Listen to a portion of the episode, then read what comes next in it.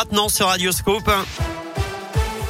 C'est avec Colin Cotte. Salut Colin. Salut Eric, salut à tous. À la une aujourd'hui, l'ouverture cet après-midi des premières assises départementales du bois et de la forêt à Nantua. Initiative lancée par le conseil départemental qui réunit donc pendant plusieurs heures les professionnels du secteur autour d'une question. Quel avenir pour les massifs forestiers dans l'Ain? Avec 204 000 hectares de forêt, 1350 entreprises générant plus de 5500 emplois. La filière constitue un secteur important de l'économie locale et pourtant les forêts sont menacées notamment par le changement climatique et il est donc nécessaire de trouver rapidement des solutions. Jean-Yves Flochon est le vice-président en charge de la protection de la biodiversité et des ressources au conseil départemental de l'Ain. On a eu le sentiment qu'il y a aujourd'hui un sentiment de détresse des, acteurs de la forêt, que ce soit les acteurs privés euh, ou publics, le dépareissement euh, lié aux conséquences du réchauffement climatique sur la partie montagne de notre département, tant au budget et, au budget, aussi les difficultés liées à l'exploitation de la forêt sur la partie pleine, avec euh, aujourd'hui une perte de valeur économique, font que les forestiers ont besoin de se retrouver, de se redonner un cadre, une ambition pour retravailler sur l'avenir. Ces assises devraient déboucher sur un plan d'action qui sera présenté au printemps.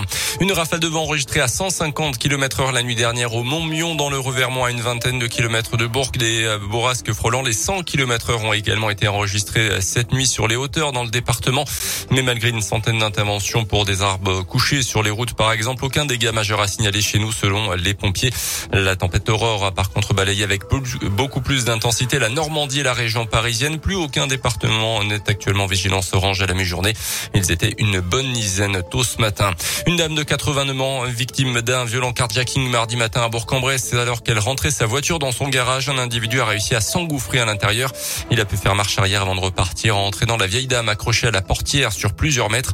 Le véhicule et l'agresseur surtout sont toujours activement recherchés. En bref, le département de Saône-et-Loire reconnu en calamité agricole pour les cultures d'arbres fruitiers après les nombreux épisodes de gel du début du mois d'avril. La quasi-totalité des récoltes avait été détruite. Les agriculteurs concernés ont jusqu'au 30 novembre pour déposer leur demande d'indemnisation. À retenir également ce premier pas en faveur de la prolongation du pass sanitaire. Les députés ont donné hier soir leur accord pour accorder donc la possibilité au gouvernement de l'utiliser jusqu'à la fin du mois de juillet prochain. L'opposition dénonce déjà un chèque en blanc. Les sports avec le tirage au sort du sixième tour de la Coupe de France cet après-midi. Ça concerne le FBBP euh, qui avait battu Saint-Priest au cinquième tour. Les Bleus d'Alain Pocha vont à Laval en championnat demain soir. À suivre également la Ligue Europa, Prague, Lyon, Eindhoven, Monaco et Lazio Rome, Marseille au programme côté français. Et puis en basket pour terminer, je vous rappelle la défaite en première journée de, recoupe pour la Gielbourg hier soir à domicile contre Venise 73-62.